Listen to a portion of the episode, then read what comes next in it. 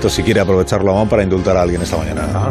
Bueno, ponerse en la piel del presidente chino, que es mucho ponerse, con ello no quiero decir que queméis un periódico que segreguéis a un gitano. Poneos en la piel del presidente chino Xi Jinping y valorad el desconcierto que le provoca que una guerra mundial pueda malograrle sus putos juegos de invierno. Eh, sobre todo porque los ha organizado para blanquear la imagen del régimen. No cabe mejor metáfora que la nieve. La pureza del color blanco es como un sudario que esconde los cadáveres. No.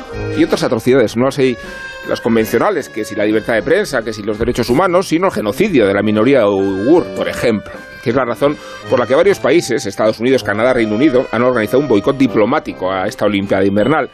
Boicot diplomático quiere decir que no asisten las delegaciones gubernamentales, pero sí los atletas, cuando debería ser al revés.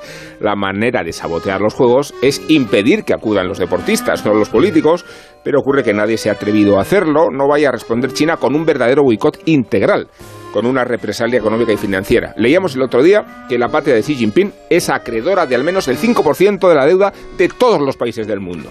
No tiene, nos tiene cogidos. China por la carótida, quiero decir, y no creo que le consienta al compadre Putin que se atreva a malograrle los Juegos de Invierno, se le estropearían todos los planes propagandísticos y geoestratégicos y se organizaría una competencia desleal, cuando la razón de ser de Beijing 22 consiste en acaparar los informativos del planeta y exponer la vanagloria de la potencia asiática.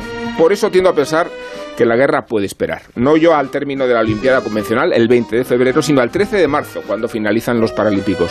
Y cuando Xi Jinping decidirá si hay guerra, qué tipo de guerra y de qué manera va a ganar la China. Marisol Parada, buenos días. Buenos días,